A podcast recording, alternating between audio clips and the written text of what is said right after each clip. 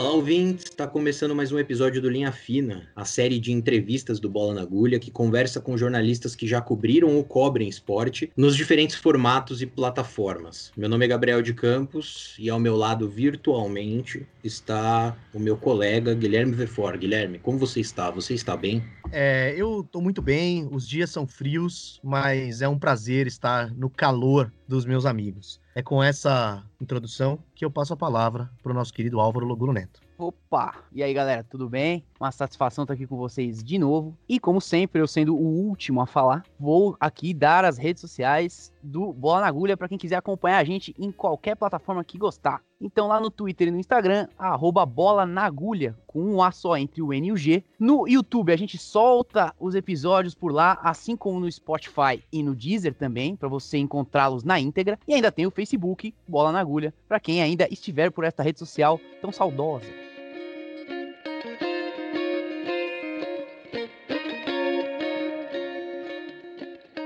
O Linha Fina de hoje recebe Renata Mendonça, do Dibradoras, projeto que surgiu em 2015 com uma página no Facebook e hoje está no YouTube, Instagram, Twitter, tem blog no UOL e podcast. A Renata já passou por ESPN, BBC e tem uma coluna na Folha de São Paulo. Renata, o que, aconteceu desde 2015 para que o Dibradoras alcançasse o tamanho que tem hoje? Pode ser considerada a principal mídia sobre esporte exclusivamente feito por mulheres? Olha, difícil, né, fazer essa, essa, essa chancela, assim. É, eu acho que tem algumas coisas que corroboraram, assim, para a gente ter tido o sucesso que a gente teve, até mesmo sem imaginar, porque quando a gente nasceu, como vocês mencionaram, a gente nasceu com uma página no Facebook, que na verdade era um grupo no Facebook, porque nós fazíamos parte de vários grupos de Facebook de discussão de futebol, né? Hoje isso daí tá um pouco mais em baixa, porque ninguém mais entra tanto no Facebook.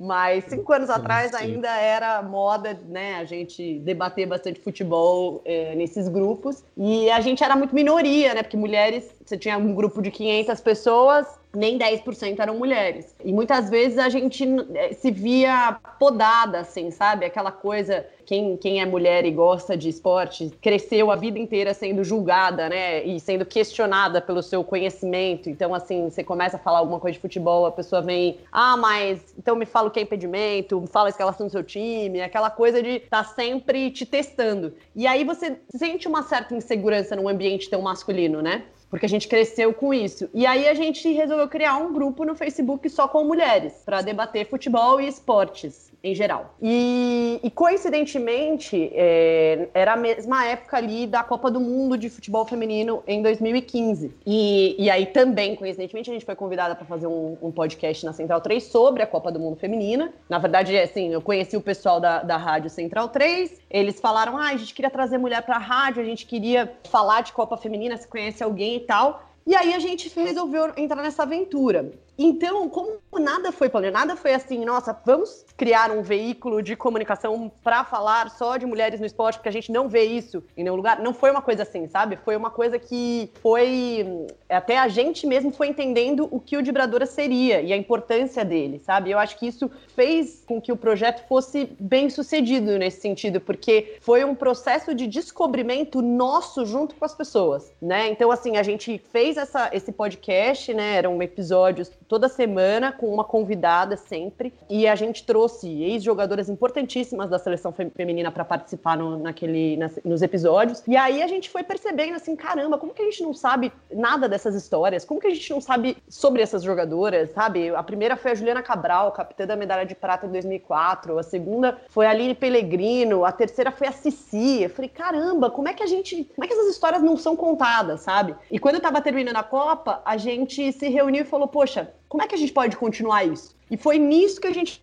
foi entendendo, poxa, na verdade, esse sentimento nosso de que essas histórias não são contadas, esse preconceito que existe é, com o futebol feminino, é o preconceito que, que nos assombrou a vida inteira no, no esporte, né? Porque realmente existe essa ideia de que esporte não é para mulher, não é para menina, enfim. E, e aí a gente decidiu ampliar o tema e falar sobre a mulher no esporte. A gente percebeu a demanda que existia daquilo, porque logo que a gente surgiu, já vinha muitas mulheres falando: caramba, que incrível, eu sempre me sentia assim e sentia falta de um veículo que falasse comigo. E outros homens também marcando mulheres na página, falando: olha que legal isso aqui, sabe? É, então a gente percebeu que havia uma demanda. E eu acho que aí o outro ponto positivo, né, além desse de ter sido um processo de descobrimento de quem a gente seria pra gente mesmo, não foi um negócio que nasceu assim, ah, vamos ser milionário com isso aqui, sabe? Foi uma coisa muito mais de algo que a gente acreditava e foi, e foi sendo entendido ao longo do tempo. Outra coisa é, é, que em 2015, coincidentemente, também veio uma onda muito forte, a última onda de feminismo muito forte é, que a gente viveu no Brasil e no mundo todo, né? Muito puxado por aqueles movimentos é, do Me Too, aqui no Brasil teve o primeiro assédio. Então, assim, é, foi um momento em que as mulheres começaram a ter mais voz, né, para falar de problemas com os quais elas sempre conviveram,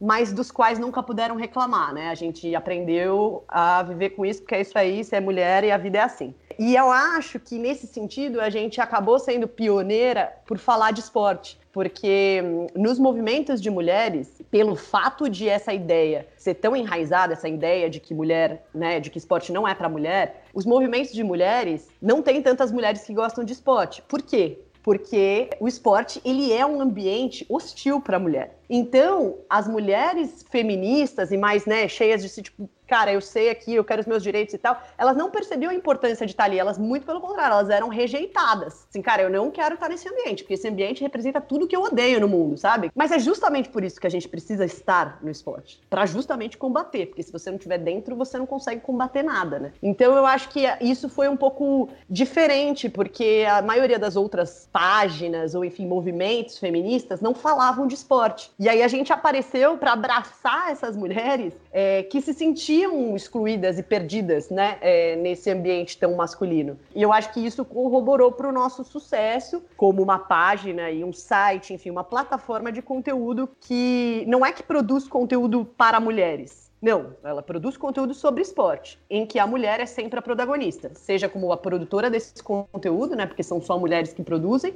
é, como também ela é o, o, pano de fundo da história. Então você vai entrar em qualquer site ou vai assistir qualquer programa esportivo, tem até pes uma pesquisa que fala que 97% da cobertura da mídia esportiva é, é focada em esportes masculinos. No nosso 100% é a mulher como protagonista. Pode até ser, e a gente fala às vezes de futebol masculino, mas é sempre com a visão da mulher ou ressaltando uma pioneira, trazendo a mulher do jornalismo esportivo que foi pioneira, ou é, a mulher árbitra que foi pioneira, a mulher treinadora, sabe? Então é sempre trazendo o protagonismo da mulher no esporte, porque o nosso objetivo é mostrar que lugar de mulher é sim no esporte também.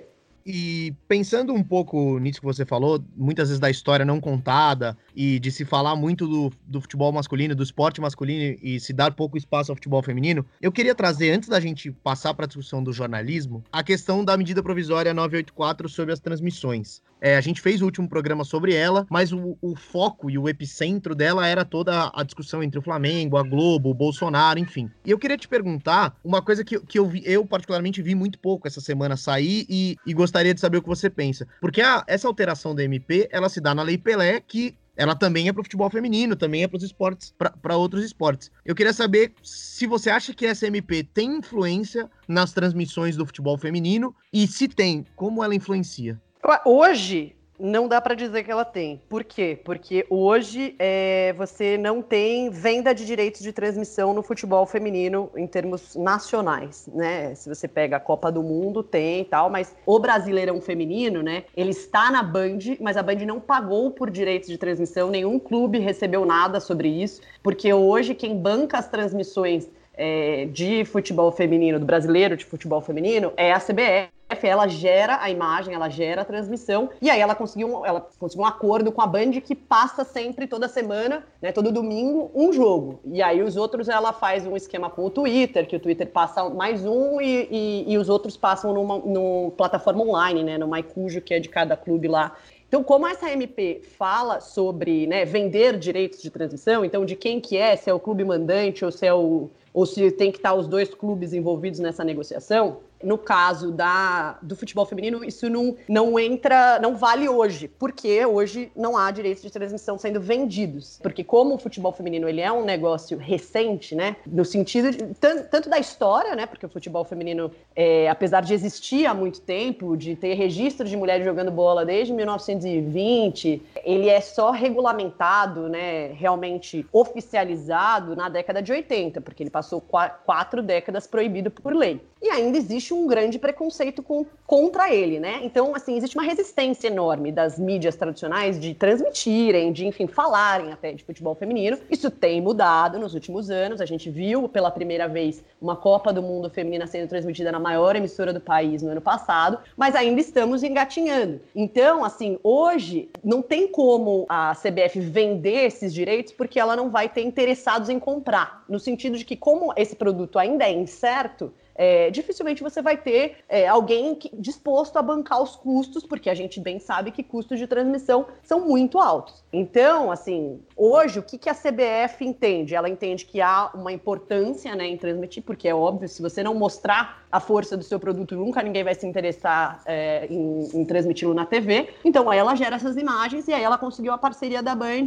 É, mas é isso, assim, enquanto a gente não tiver um interesse grande de várias emissoras, aí você vai conseguir ter direitos de transmissão, né? Porque aí, sim, putz, tem a Globo que quer, a Band que quer, a, sei lá quem mais que quer, vai todo mundo fazer uma oferta, aí a CBF vai poder falar ah, exclusividade, aí vai poder cumprir a, a MP, se assim permanecer, a MP que foi, que foi recentemente assinada pelo Bolsonaro, mas por enquanto não influencia, porque é isso, não tem direitos, né? ninguém compra nada, então não muda nada. Renata, é um prazer estar falando com você. Aqui é o Álvaro que está falando. É, e foi legal você começar a falar sobre esse tema de televisão, que era justamente onde a gente ia entrar agora. É, a Copa do Mundo da França do ano passado ela foi um sucesso de audiência. Né? Eu queria trazer rapidamente só alguns números. É, na verdade, especificamente na América do Sul, né, onde teve um crescimento de 560% e a Rede Globo contribuiu para isso, transmitindo a Copa. O Brasil, somente o Brasil, foi responsável por 71% dessa audiência, de acordo com um relatório que a FIFA né, soltou lá em outubro de 2019 dos 10 jogos mais assistidos da Copa, os quatro que o Brasil participou estão nessa lista. Então, assim, é evidente que houve, como você disse, uma melhora nesse sentido. E aí eu te pergunto, ainda existe uma justificativa comercial para não haver mais espaço para a modalidade, para o esporte feminino, assim como as outras na televisão? Porque muita gente fala isso quando vai justificar a falta de espaço do futebol feminino. Queria saber a sua visão sobre isso.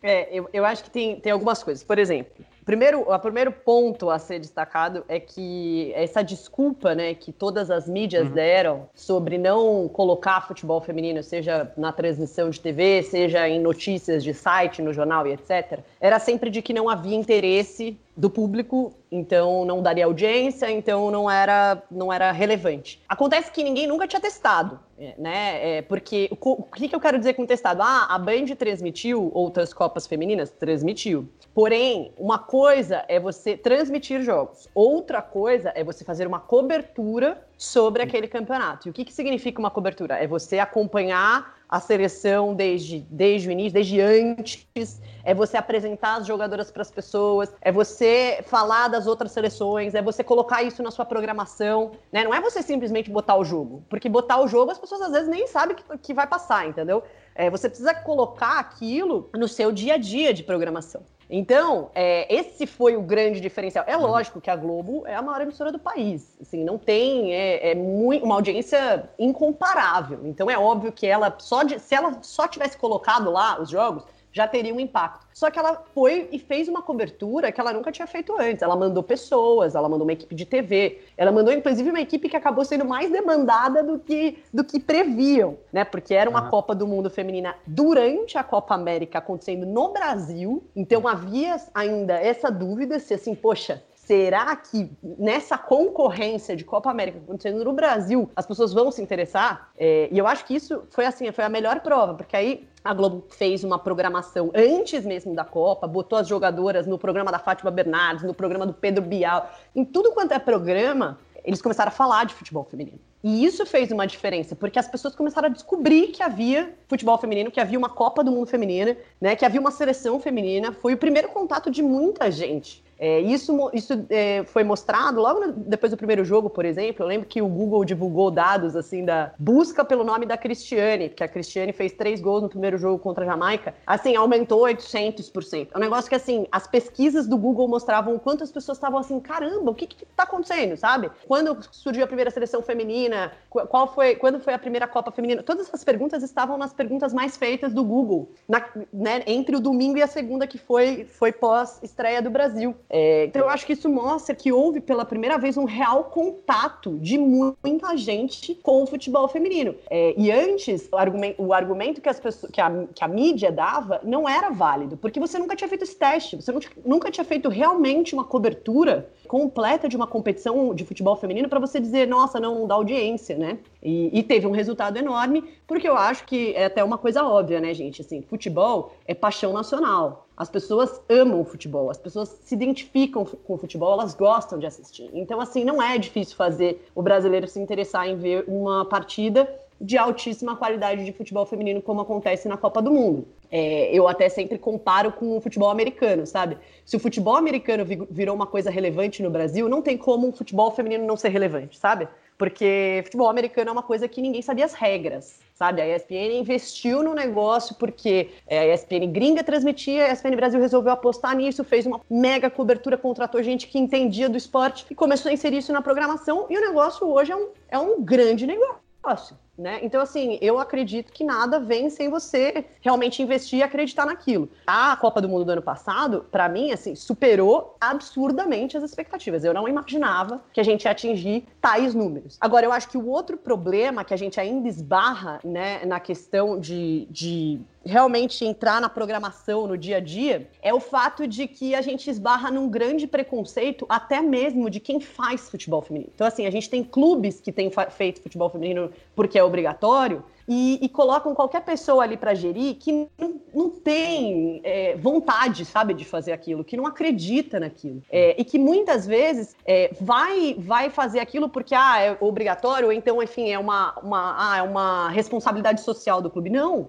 O futebol feminino tem um grande potencial de ser um grande negócio. A gente tem uma mania de pegar o modelo de negócio que existe no futebol masculino e achar que a gente vai simplesmente reproduzir no futebol feminino. E não é isso. Não é. Porque são duas coisas diferentes. É lógico, é o mesmo esporte, são jogos de alta qualidade, mas assim, tem um que tem uma história de mais de 100 anos envolvida, que já é um negócio consolidado no mercado. Tem outro que está surgindo e que outra tem diferenças muito importantes, sabe? Que, por exemplo, você vai pegar e falar assim: ah, pô, eu vou vender aqui o Campeonato Brasileiro Feminino, os direitos de transmissão. Vamos supor, ah, eu quero vender direitos. Vamos lá, vou tentar. Você vai chegar numa marca e vai falar assim: putz, eu vou atingir aqui tantos milhões de pessoas com visibilidade? Não sei se você vai conseguir isso, porque isso é o que o futebol masculino entrega. Hoje, o futebol masculino entrega milhões e milhões de pessoas na audiência. O futebol feminino ainda está começando. Não sei se ele vai conseguir entregar nisso, isso todo jogo. Mas o que, que você entrega, por exemplo, no futebol feminino que você não entrega no futebol masculino? Você entrega jogos que têm públicos de muita família, de muita criança.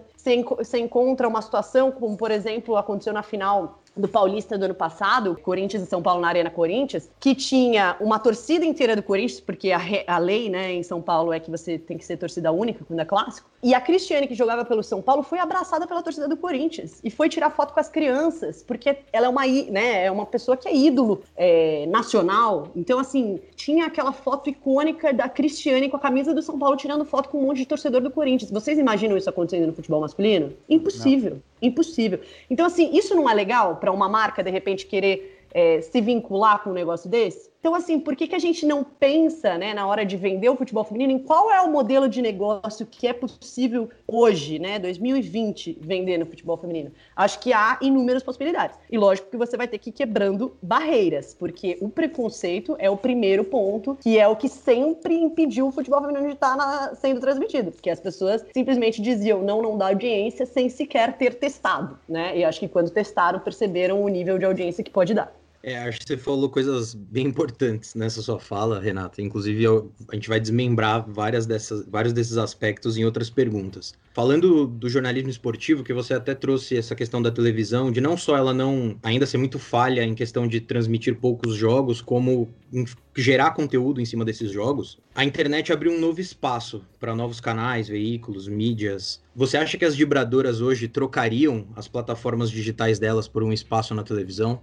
Ah, eu acho que, que enfim, se houvesse algum convite, ah, vibradoras, venham fazer um, um programa na televisão X, eu acho que sim, sabe por quê? Porque assim, é, eu tenho uma visão, a gente, eu acho que tem uma visão diferente, né, de, de, de comunicação, até de formas de comunicação que, em comparação do que foi pensado no passado, né. No passado sempre teve essa, essa ideia de concorrência, e eu acho que, assim, hoje nunca se consumiu tanto conteúdo como se consome hoje em diversas plataformas. É, então, se, não, se um dia pensaram que a TV acabaria com o rádio, não acabou. É, se um dia pensaram que a internet acabaria com o jornal, não acabou. Então, assim, é só formas de produzir conteúdo. E por que não enxergá-las nas diversas plataformas, sabe? Por que, que, que a televisão tem que pensar em conteúdo só para televisão e não pensar em YouTube, pensar nas redes sociais, pensar em, enfim, todas as formas que ela pode ter de entregar esse conteúdo? Porque a pessoa que assiste televisão, ela pode assistir YouTube também, né? A pessoa que é, jornal, ela também entra em site, ela também entra no Instagram, né? São coisas que podem ser complementares.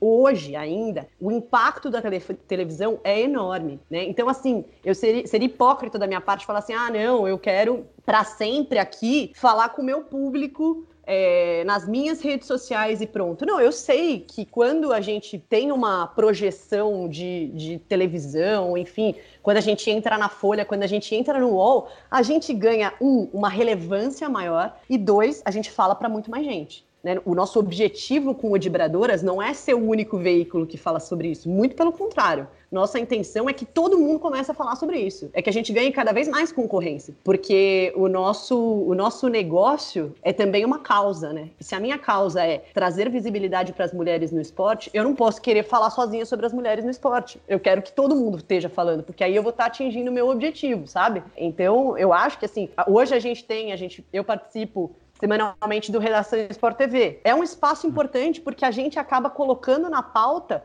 futebol feminino, machismo no esporte, sabe? Quando eu estou na bancada, sempre há essa abordagem, essa preocupação. Então, já faz uma diferença, sabe? É, o fato de a gente estar tá na Folha também faz diferença, porque ali a gente tem um olhar né, é, de cobertura, de texto que a gente vai trazer na coluna, que outros caras não têm. Claro que as redes sociais trouxeram uma liberdade importante e uma voz, né? Elas ampliaram uma voz. E a gente, se, a, se não fosse as redes sociais, a gente estaria até hoje, eu estaria lá na ESPN brigando por um espacinho na home para qualquer matéria de futebol feminino que eu fazia. Eu estaria brigando por tudo, entendeu? Em qualquer lugar que eu tivesse. Agora a gente conseguiu criar o nosso veículo e chamar a atenção dos grandes veículos para a importância disso, sabe? Para mim, o fato da gente ter estreado na Folha no ano passado foi muito simbólico, porque a mesma Folha, em 2015, fez uma cobertura pífia da Copa do Mundo Feminina inclusive dando notinha de rodapé com um erro de informação. Que quão significativo é, quatro anos depois, a Folha vir bater na porta do Vibradores e falar: a gente quer que vocês tenham uma coluna aqui, na Copa do Mundo, sabe?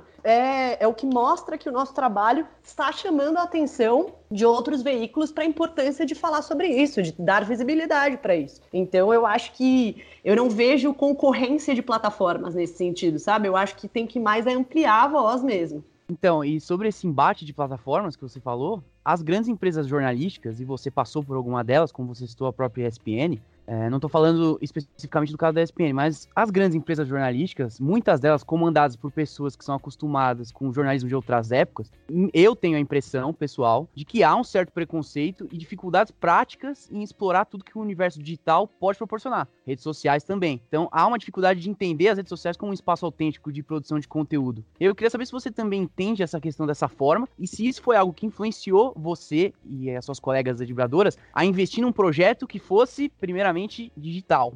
É, eu, eu, eu vejo super essa resistência, assim, absurdamente. E até não entendo como em 2020, até com, com gente nova chegando nessas, nessas, uhum. nesses veículos, é, é, se mantenha esse tipo de visão tão, tão conservadora. conservadora assim, de, de retrógrada mesmo, de assim, para que criar resistência a, uma, a, um novo tipo de mídia. Assim, a gente ainda não aprendeu a lição, porque quando surgiu a televisão e falavam que o rádio, ah, putz, o rádio vai acabar e etc., é, você fala assim, nossa, então agora o rádio, é, a televisão é minha, minha concorrente. Isso é ruim. E, tipo, quando a, quando a internet surgiu e o jornal demorou para perceber o quanto ele tinha que mudar, é por causa dessa resistência, entendeu? É uma coisa de assim, ah, o jornal vê, viu a internet como concorrente. Não, cara, você tem que entender que a internet, ela tá aí e as pessoas vão consumir. Como é que você pode é, renovar o seu conteúdo para que as pessoas consumam você e também a internet? Eu lembro quando eu trabalhava na ESPN,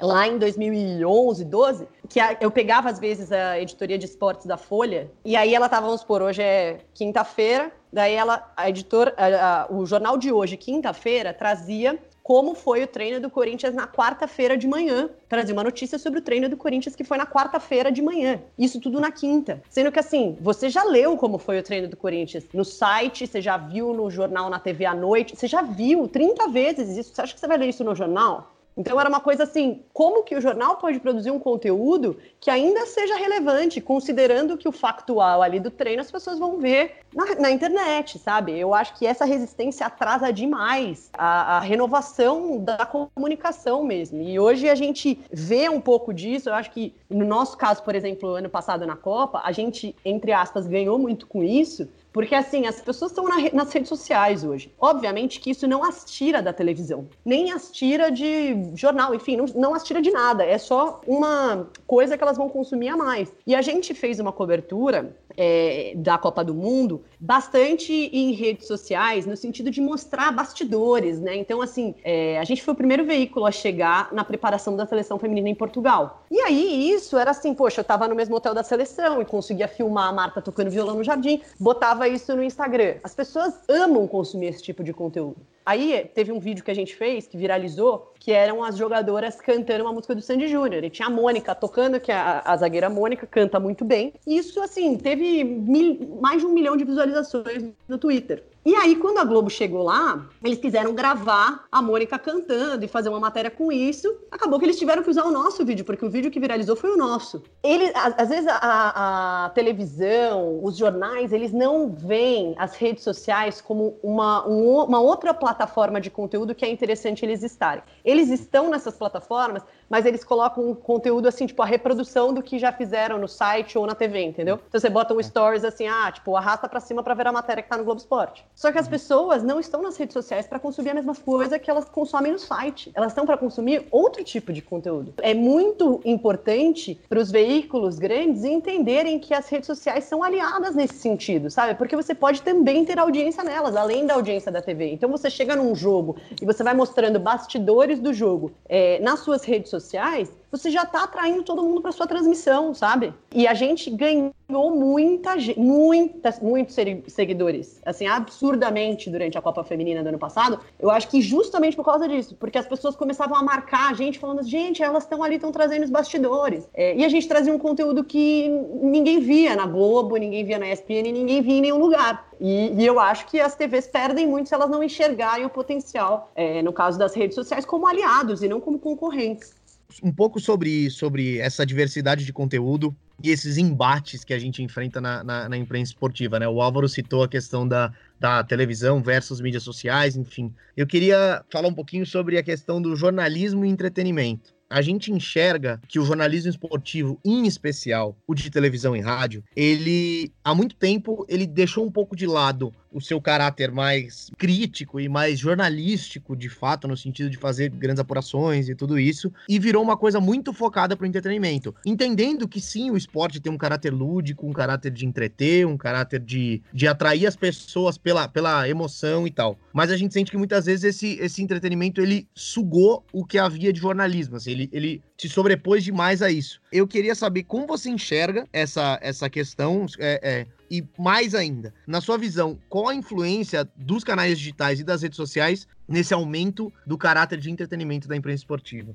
Então, sabe o que eu acho engraçado? É, eu vejo sim essa, essa movimentação é, de entretenimento né, na, no jornalismo esportivo, e acho que a gente talvez possa traçar o Thiago Leifert né, como grande divisor de águas nesse sentido, o cara que trouxe essa ideia mais, entre aspas, engraçada né, para o jornalismo esportivo. Só que eu acho engraçado que dentro da na televisão, o, preconceito maior que eles têm contra o YouTube é que eles acham que o conteúdo de YouTube é, é engraçadão, entendeu? É assim, ah, é o pessoal que vai fazer graça, não vai fazer jornalismo, não dá para fazer jornalismo no YouTube. E eu acho isso bizarro porque, assim, dá para você fazer o que você quiser no YouTube, dá para você fazer, enfim, piadas, se você quiser, como dá para você fazer conteúdo de qualidade. É, as pessoas estão no YouTube para consumir conteúdo. É, se o seu conteúdo for bom, elas vão consumir. E eu acho que, que essa visão é, é, é, chega a ser até engraçado, né? Porque assim, na televisão, ah, vamos fazer o jornalismo esportivo e o entretenimento, mas assim, o preconceito do YouTube é justamente essa coisa de não, não é sério, né? Sendo que tem muita coisa séria, é só uma questão de você pensar conteúdos diferentes. É óbvio que não dá para você simplesmente pegar o Jornal Nacional e botar no YouTube. Não é isso que as pessoas que estão no YouTube querem consumir. Se você vai adaptar o conteúdo jornalístico do Jornal Nacional, você tem que pensar naquele conteúdo para o YouTube e não simplesmente subir lá, né, o, o, o jornal todo.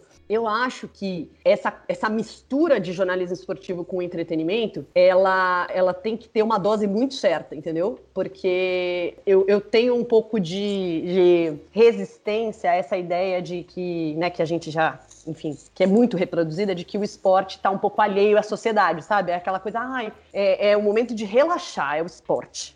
É, e a gente esquece que o esporte faz parte da vida de, das pessoas e tem um impacto social enorme e que ele está dentro da sociedade. Então não é uma coisa à parte. Não é assim, ah, tipo, aqui eu vou fazer o que eu quiser, é, aqui não tem discussão sobre política, sobre economia, porque aqui é o meu momento de lazer. A começar que o esporte é puramente política, é puramente economia também, né? Assim, afinal de contas, essa discussão da MP é o quê? É política e é economia, porque é política quem vai lá conversar com o Bolsonaro para ele botar essa MP agora para rodar, e é economia porque vai ter um efeito econômico na, na, na, questão dos clubes, certo? Então, assim, a gente achar que o esporte é o momento de as pessoas darem risada, eu acho que é a gente subestimar muito um fenômeno social e cultural enorme. É, eu, particularmente, não gosto, sabe, assim, aquela coisa de uma dose muito alta. Eu entendo que TV aberta você lida com um público diferente, né? Uma, uma, coisa é o canal TV a cabo que vai falar de esporte. Esse público do, da TV a cabo de, de, do canal esportivo é o cara que quer, o cara ou a mulher que quer realmente consumir esporte, sabe?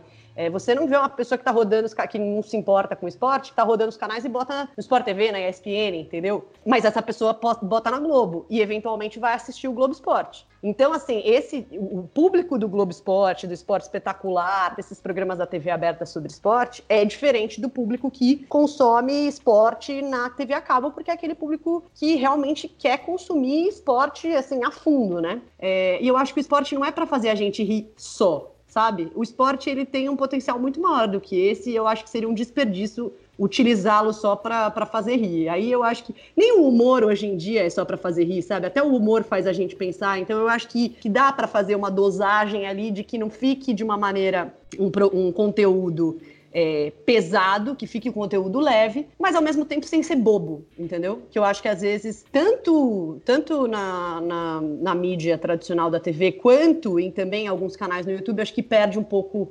essa, do, essa dosagem, sabe? Fica bobo demais. E aí, eu particularmente não gosto. Acho que tem gente que consome isso, que gosta, mas eu particularmente acho, eu não gosto.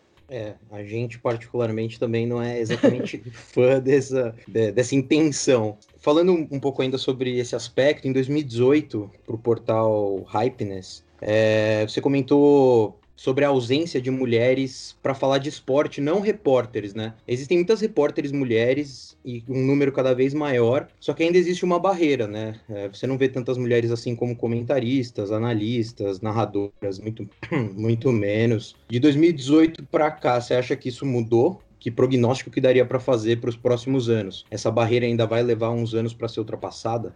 É, eu acho que se a gente parar para ver é, os últimos, sei lá, desde que as primeiras primeiros registros de repórteres mulheres no jornalismo esportivo são é, da década de 60. É, de lá para cá, tipo, de, não, vamos lá. De lá até 2015, pouquíssima coisa evoluiu. Né? Uhum. As mulheres continuaram tendo algum espaço a mais, né? Se multiplicaram nesse sentido, mas sempre na reportagem. E o espaço que elas tinham tido lá na década de 70 para narrar, como por exemplo aconteceu na Rádio Mulher, não, não, não foi dado mais, né? Inclusive foi vetado e, e nunca sequer cogitou-se essa possibilidade. Acho que de 2015 para cá, por causa dessa onda de feminismo, enfim, tudo isso foi. O esporte foi entrando na pauta do feminismo, do, no sentido de. As pessoas começaram a se questionar. Por que, que eu estou uhum. assistindo aqui é, essas transmissões esportivas e eu nunca vejo uma mulher? E nesse sentido, eu cito até a minha experiência pessoal mesmo, porque eu sempre gostei de esporte desde criança, mas eu nunca entendia por que, que eu era exceção entre as minhas amigas, sabe? É, eu não uhum. entendia exatamente que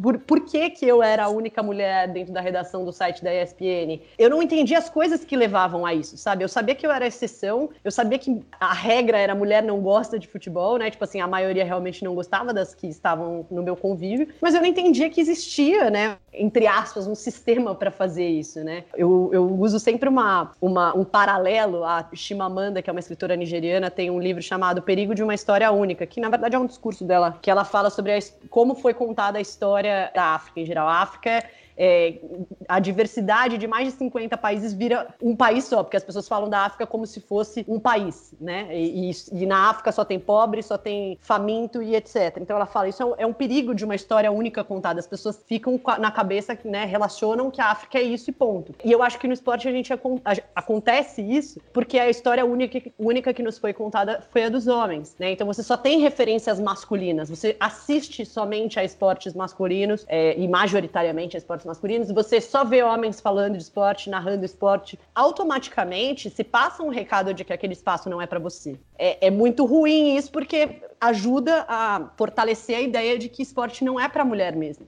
quando você é, começa a quebrar isso e começa a ver mulheres aparecendo em, em, né, em postos de, de opinião dentro da televisão, isso é muito significativo, porque mostra para as meninas que estão assistindo que sim, é possível. Por exemplo, eu lembro de que em 2016 eu estava assistindo Bem Amigos, é, na véspera do Dia da Mulher, e, enfim, só tinha a Joana de Assis, né, como mulher ali, que a função dela era sempre só trazer os recados das redes sociais. Ela foi fazer uma pergunta, não deixaram ela fazer a pergunta. Então eu comecei a perceber assim, gente, o que que tá acontecendo aqui, sabe? Como que a gente naturaliza que tem oito caras, oito caras falando de futebol e a, menina, a única menina que tá aí não consegue nem abrir a boca, sabe? Então você começa a perceber coisas que você simplesmente sempre consumiu e nunca questionou. Né? E quando eu vejo amigos meus falando assim, ai, ah, você tá é, na bancada da TV falando de futebol, nossa, meu sonho. Esse nunca foi meu sonho. Porque não podia ser. Eu nunca imaginei que eu poderia estar numa bancada falando de futebol na televisão.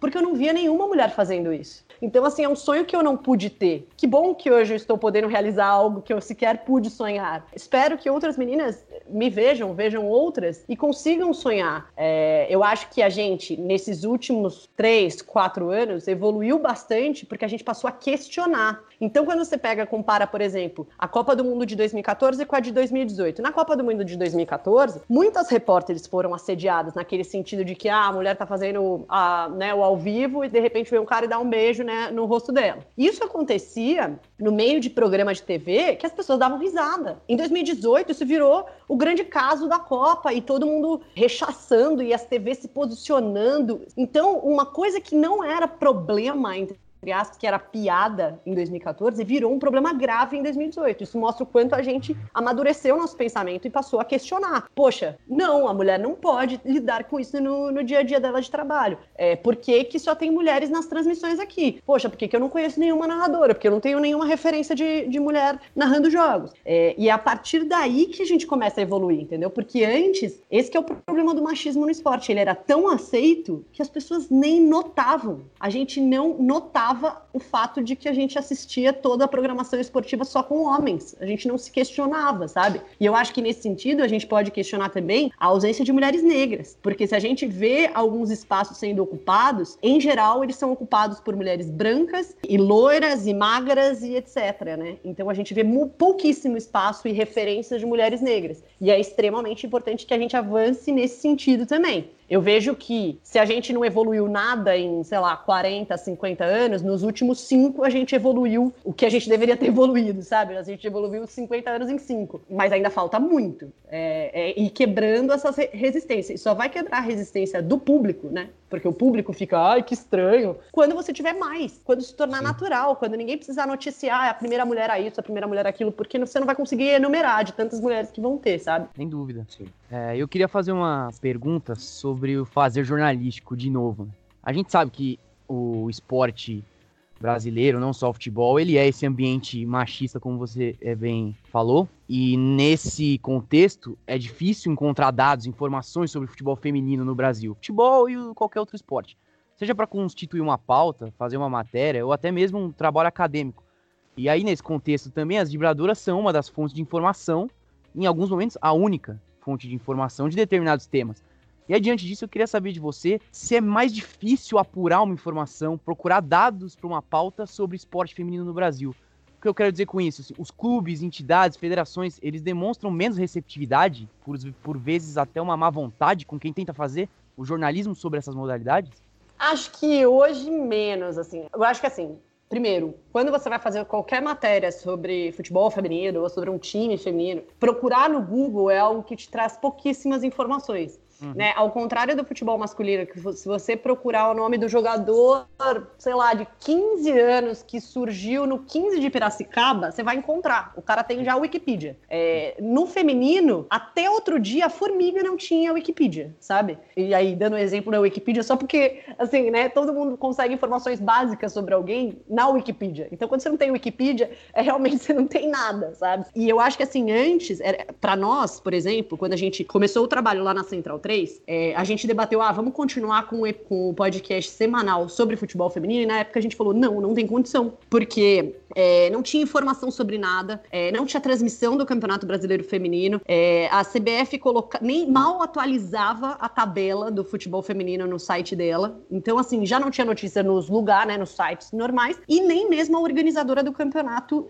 colocava essas informações no site dela. Então, como é que a gente ia fazer um, um, podcast semanal sobre algo que a gente não consegue acompanhar, porque não tem notícia, né? E a gente não conseguiria ir aos jogos porque os jogos eram quarta-feira às três da tarde, entendeu? No momento que você está trabalhando. É, então, eu acho que, que já tem evoluído. No caso do futebol, por exemplo, eu acho que uns dois, três anos atrás, acho que foi em 2017, eu fiz um levantamento com os clubes é, sobre futebol feminino e tal, que é, com os clubes da Série A, né, do masculino, é, porque acho que foi logo antes, né, quando ia, quando ia ser obrigatório a partir de, do ano seguinte. E aí havia, assim, ninguém sabia nada, até assim, o, o assessor entender, puta, porque é aquela coisa, né? O assessor, ele tá trabalhando com o futebol masculino, uma demanda gigantesca. Aí você fala, você pede alguma coisa de futebol feminino, ele, poxa, sabe? Eu tenho tanta coisa para hum. fazer, entendeu? E, e, realmente existia isso. Mas hoje, é, boa parte dos clubes, especialmente os de camisa, já tem assessores cuidando do futebol feminino, até às vezes específicos para o futebol feminino. Então a gente vê alguma mudança na postura dos clubes nesse sentido, de entender a importância da produção de conteúdo. Eu acho muito legal quando o clube de camisa cria uma rede social só para o futebol feminino. Não que eu ache que ele deveria separar as coisas e que aí no, no, no clube oficial ele não posta nada do, do esporte do futebol feminino. Mas é porque eu acho que aí ele consegue consolidar uma audiência específica, interessada naquilo e que vai ter aonde recorrer quando precisar da informação daquilo. Porque hoje, por exemplo, vamos supor, no São, vou citar o exemplo do São Paulo. São Paulo, ele coloca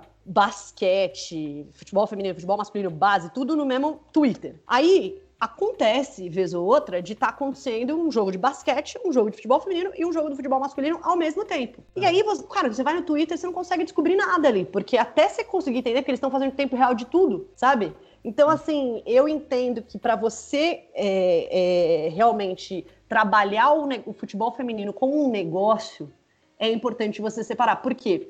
Não que você não vai noticiar no, no seu oficial, mas você vai consolidar uma audiência só daquilo. Porque, de novo, são produtos diferentes, entendeu? E é interessante para você juntar a maior quantidade de gente possível interessada nesse novo produto que você tem a oferecer, sabe? É, então eu, eu, gosto dessa ideia. Eu acho que o Corinthians é o melhor exemplo do, né, do que faz nas, na comunicação de redes sociais. Com o futebol feminino, o Santos também tem o Sereias da Vila. Então eu, eu tenho observado um, um resultado legal desses clubes. Mas, assim, em termos de, de achar informação, assim, você pode perguntar para as mulheres que narram Campeonato Brasileiro de Futebol Feminino e tal. Cara, é um, uma dificuldade de você conseguir informações básicas das atletas, sabe? É um desafio muito maior você narrar futebol feminino do que futebol masculino, porque assim você não encontra informações, sabe? Então, é, por outro lado, eu acho que o lado, uma coisa legal é que assim, ainda bem né, por ser uma história recente, a maioria das pessoas que construiu essa história no passado ainda está viva. Então, ainda dá pra gente contar essa história. Eu acho que é isso que a gente tem tentado fazer no Vibradoras desde 2015. É recorrer a essas mulheres, né, a essas histórias do passado para a gente poder contá-las, sabe? Porque realmente na, no Google você não encontra muita coisa. Muito importante essa, essa essa resposta, porque a gente vai para uma pergunta agora que não podia faltar, ainda que seja até um clichê desse período. Mas para caminhar já para o final, eu queria saber como você tem visto a cobertura esportiva na pandemia, e aí como um todo mesmo, é, como você tem enxergado a atuação da imprensa esportiva na pandemia, no sentido das apurações, das pautas que estão sendo propostas. Então, eu, eu acho, eu já trabalhei né, em, redação esportiva e eu sei que, assim, como existe um. Eu chamo de sistema, porque assim. É aquela coisa meio Capitão na Cinema, o sistema é, o sistema é foda, sabe? Porque que acontece? Quando você está numa redação esportiva, você tem é, uma cobrança de, de, especialmente de internet, você tem uma cobrança para ser o mais rápido o tempo inteiro e é uma produção enorme de notícia o tempo inteiro. Então, é, é, você está sempre ali ligado num zilhão de coisas que você tem que fazer. Então, assim, vamos supor, você vai fazer o relato de um jogo, então você tem que fazer o relato do jogo, você tem que pegar a aspa no final do jogo, você tem que, sabe, tipo, é, é um monte de coisinha que você tem que, né, dar check, já fiz, já fiz, já fiz, já fiz, e não pode esquecer nenhuma, e tem tem que fazer tudo rápido, que você entra realmente num sistema automatizado, assim, o seu cérebro às vezes vai muito no automático. Especialmente no tipo de cobertura que a gente faz na mídia esportiva, que, ah, putz, setorista, o cara vai todo dia cobrir o treino, vai falar, ah, fez exercício XYZ, aí você vai falar com um jogador na coletiva, o cara vai responder as mesmas coisas, as perguntas são. Perguntas muitas vezes são clichê e as respostas são mais clichê ainda. Então, assim, você entra no sisteminha ali de tudo que você tem que fazer, sabe?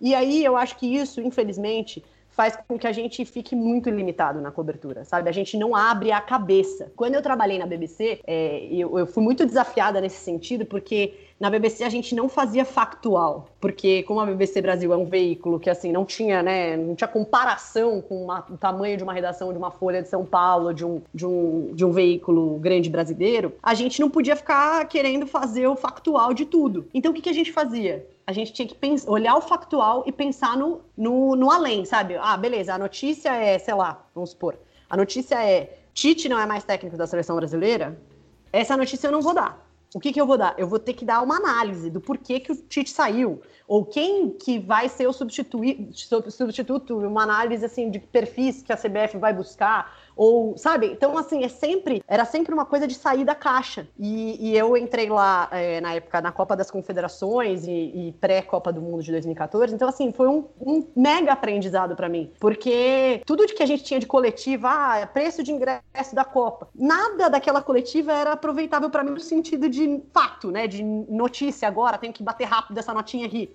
Não, mas eu tinha que estar tá com a cabeça muito ligada para eu pensar no próximo passo, sabe? E eu acho que na mídia esportiva a gente está muito engessado no sistema ali. Ah, tipo, o que eu tenho que fazer? E eu só tenho que fazer isso. E aí você tem dificuldade e falta tempo também, porque você é cobrado por todas essas coisas, né? Não é uma coisa que você quer necessariamente, mas assim, é o que te cobram, então você tem que entregar. E aí fica difícil você sair da caixinha, sabe? E aí eu acho que isso limita demais o nosso pensamento, nosso, nossa cobertura. E aí, quando você tem uma situação como uma pandemia, que simplesmente para todos os eventos ao vivo, toda essa galera que tava no, sabe, no automático, faz o quê? Sabe? O que, que eu vou fazer agora? Eu não tenho jogo para acompanhar, eu não tenho treino para cobrir, eu não tenho coletiva para acompanhar, sabe? É, então eu acho que demorou pra, pra galera entender a oportunidade que aquilo tava dando, né? E se sempre se dava aquela desculpa de, ah, é, não dá para cobrir o esporte olímpico, não dá para cobrir esporte feminino, porque não dá tempo não dá pra fazer uma entrevista, sabe? Porque não dá tempo. E realmente, muitas vezes não dá mesmo. No meio da pandemia, é, a gente viu umas notícias que eu ficava assim, ah, tipo, umas né, notícia, entre aspas, né? Que era assim: Palmeiras foi campeão mundial. E aí era uma matéria, tipo, debatendo se o Palmeiras foi campeão mundial ou não, se é considerado aquele título mundial ou não. Vocês têm noção? Assim, tipo, cara, é sério. É sério que você vai pegar um momento como esse e vai fale, falar sobre o Palmeiras ser campeão mundial ou não, cara. Tipo assim, é, é, mim é um conteúdo muito pobre, assim. Cara, eu, não, eu olho aquilo, eu tenho. Eu falo, meu, não é possível. É, é, a gente tá entrando no, no, no, cérebro do torcedor mais clubista e bobo que vai lá comentar: ah, o Palmeiras é campeão mundial, não, o Palmeiras não tem mundial. E, tipo, vai ficar alimentando essa polêmica idiota, entendeu? Então, assim, eu acho que é, por muito tempo se perdeu essa oportunidade. Acho que depois, enfim, começou a variar um pouco o conteúdo, mas ainda assim eu acho que a gente evoluiu muito pouco do que a gente poderia. Assim, a gente poderia discutir muita coisa é, é, e trazer espaço. Poxa, nunca você teve tanto atleta é, disponível para entrevista, né? Porque vamos combinar que os caras estão em casa, não tem desculpa para não dar entrevista.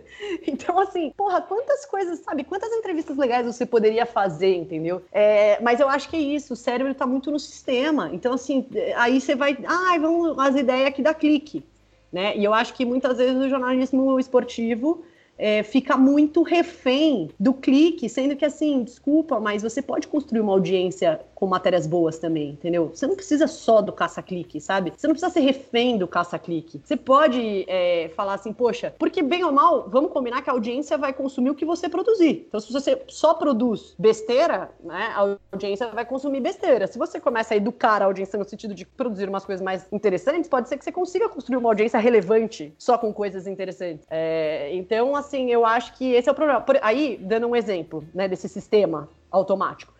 Quando o técnico Roger Machado deu aquela resposta inesperada para uma pergunta protocolar que ele recebeu naquele jogo, que ele e o técnico do Fluminense eram os únicos, né? Os dois, dois técnicos negros é, na Série A do Campeonato Brasileiro. A pergunta era, ah, poxa, ele estava vestindo a camisa, né, do, do Observatório é, contra o Racismo. E, e, enfim, perguntaram sobre a campanha e tal, a relevância disso. E ele deu uma, aquela resposta, aquela aula que ele deu. E a pergunta seguinte a essa aula foi alguma coisa de, tipo, sistema de jogo do Bahia, entendeu? Então, assim, olha que loucura, gente. A gente, porque a gente está numa sala de coletiva, a gente tem que entregar as respostas XYZ que vão dar as matérias é, de hoje e de amanhã sobre o sistema tático do Bahia, e a gente não se liga na importância de tudo que o cara acabou de falar. Gente, foda-se o sistema tático do Bahia. O assunto agora é esse. Vamos falar, vamos explorar mais. O cara tá, tá falando sabe? É tão raro a gente encontrar jogador ou técnico que fale algo fora do, da caixinha. Aí quando a gente encontra, a gente pergunta do sistema tático do Bahia, sabe? É, para mim mostra muito como como jornalista esportivo ali, e aí não é culpa só dele, porque é culpa do, né, da cobrança que ele vai ter se ele não entregar aquele, aqueles, aquela toda lista de checks ali que ele tem que dar. Ele não consegue enxergar que ali ele teve uma mega oportunidade de, de ir além num assunto urgente. E ele voltou pro assunto de sistema tático, entendeu? Que ele poderia abordar em qualquer outra entrevista entrevista. Acho que é muito relevante é, isso que você coloca mesmo, de muitas vezes é, o jornalismo esportivo perder a chance de se repensar e de se reinventar. É, e acho que isso é uma, é uma reflexão que a gente tem que fazer daqui para o futuro. E agora é, eu faço uma última pergunta para você, mas você, é, Renata, cobre futebol feminino, é uma das grandes especialistas do país em futebol feminino, e você também é entusiasta do São Paulo Futebol Clube. E, e esses dois elementos da sua vida, eles têm um, uma figura em comum, que agora vai ser candidata à presidência. Eu queria saber como você enxerga a candidatura Marco Aurélio Cunha à presidência, à presidência do São Paulo Futebol Clube. Primeiramente, eu enxergo como ótima porque o tirou da CBF.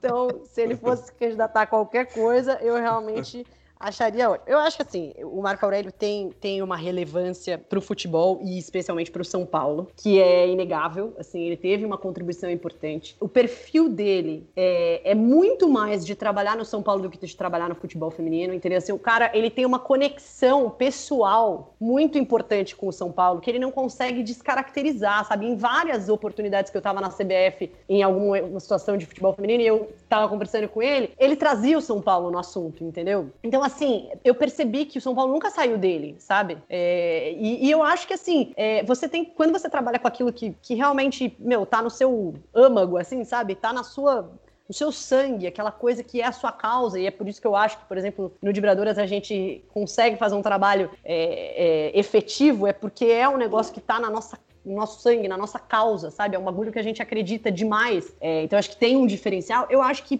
que o, o, Marco Aurélio tem um potencial muito maior trabalhando no São Paulo do que trabalhando no futebol feminino, entendeu? Não porque ele odeia futebol feminino, enfim. Não, eu acho que tem muita coisa que ele, ele próprio, né, de pensamentos que é de uma geração antiga, que tem um monte de resistência. Acho que ele próprio foi, foi evoluindo em muita coisa nos pensamentos que ele tinha, mas ele se encaixa muito melhor no São Paulo do que na CBF, no, na CBF, no caso, no futebol feminino, sabe? Acho que já tinha dado o prazo de validade, ele teve a sua importância no sentido de trazer uma visibilidade, porque é um cara que era relevante no futebol masculino. Então, quando ele chega no futebol feminino, o futebol feminino vira notícia, sabe? Porque ele tá lá. E porque ele também tem muito, tinha muita relação com vários jornalistas, ele ficava enchendo o saco mesmo. O Bonner, você não vai falar disso no Jornal Nacional, sabe? E era engraçado que ele mostrava as mensagens do WhatsApp, assim, que ele mandava para as pessoas. Então, assim, ele realmente foi importante no sentido de trazer visibilidade no início. É, só que eu acho que não dá para comparar uma pessoa que não teve experiência no futebol feminino, ocupando um cargo tão relevante como o que ele ocupava, a não ser que ele tivesse realmente uma equipe, né, ele se fortalecesse com uma equipe que tivesse conhecimento da causa. E ele não fez isso. Tá na hora de futebol feminino ser entregue para quem realmente gosta, entende e acompanha a modalidade há muito tempo, sabe? Tá na hora, porque é só isso que vai, vai, vai poder desenvolver o futebol feminino de verdade. E a gente vê a diferença que isso fez na Federação Paulista ter a Aline Pellegrino lá. Agora está mais do que na hora dela estar tá na CBF. Esse exemplo que eu dei no início de, de falar sobre o modelo de negócio do futebol feminino, é ela que sempre fala isso, sabe? E eu acho, acho que o Marco Aurélio, como candidato à presidência do São Paulo, ele é muito mais relevante no São Paulo do que, do que seria continuando na, no futebol feminino da CBF. Agora, o São Paulo tá uma grande bagunça há bastante tempo politicamente, né? Ficou muito tempo sem oposição. Acho que, que é muito triste o que, que foi feito no clube nos últimos anos. É, eu espero mesmo que, que quem quer que vença essa eleição realmente comece um entenda que o São Paulo, o São Paulo soberano, o São Paulo vencedor ficou para trás. Precisa reconstruir essa história, precisa resgatar esse, essa tradição, esse clube gigante referência, sabe? Porque o que foi feito nos últimos anos é, é, muito triste, né? O São Paulo, que era uma referência positiva de avanço em vários sentidos, hoje é uma referência negativa de, de só uma sequência de erros, né? É, agora, não sei, não sei, enfim, quem vai ganhar, se vai ser bom, eu só sei que vai ser melhor ele lá do que na CBF.